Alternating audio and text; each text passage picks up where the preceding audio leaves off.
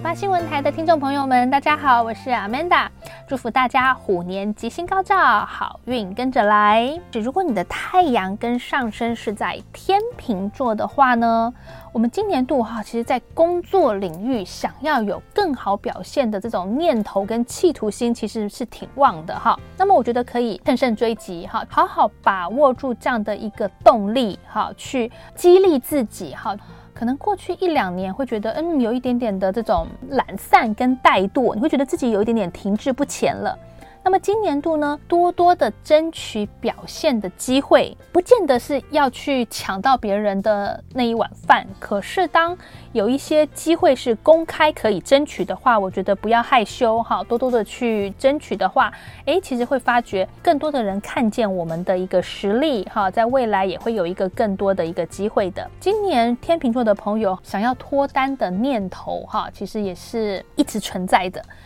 那么我会提醒天秤座的朋友，能够放下过去感情的一个影响的话呢，是今年哈想要找到好桃花的一个重要关键。什么意思？第一个，可能过去一些比较嗯令人伤心的感情经验哈，不要被他牵绊住了。比方说，我举例啦，可能过去遇到一个某某星座的对象，你会觉得咦，这个星座太糟糕了。那日后遇到同样星座，我们都先把它删除哈。我觉得。不要这样子想，先以一个做朋友的态度来观察哈，我觉得这样子是我们所谓的这种放下过去的一个伤害。还有一个就是，呃，当我们结识到一些新的对象的时候呢，也不要把它跟过去的这种前任拿来做对比。好，不要觉得哦，我的前任都是怎么样怎么样对我，那现在这个对象是如何如何？好，我觉得能够真的就是彻底的先放下了过去，哈，这样子我们才有机会在今年迎接真正属于我的一个好的桃花的。那么已经有伴侣的这个天秤座，哈，我觉得一样的态度哦，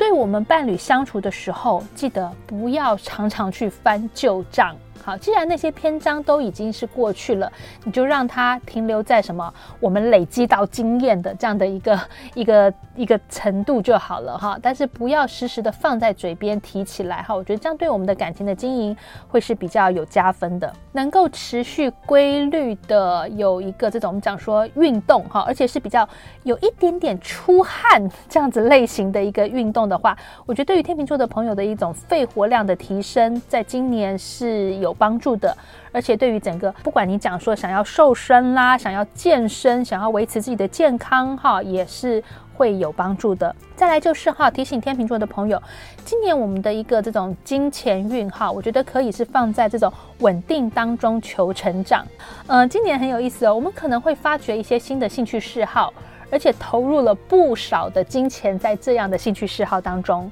好，那可能有的人就会觉得说，那我这样的这个财富是不是就是减少了？但我觉得要，我觉得要看呢。如果这个兴趣嗜好，第一是可以为我们带来这种什么丰富生活，去让自己更开心的兴趣嗜好的话，觉得投资一些金钱，其实这并不是浪费，对不对？好，那如果呢，不是花在这种学习兴趣嗜好层面，而是说，呃，我想要做一些财务投资的话，哈，我提醒天秤座的朋友。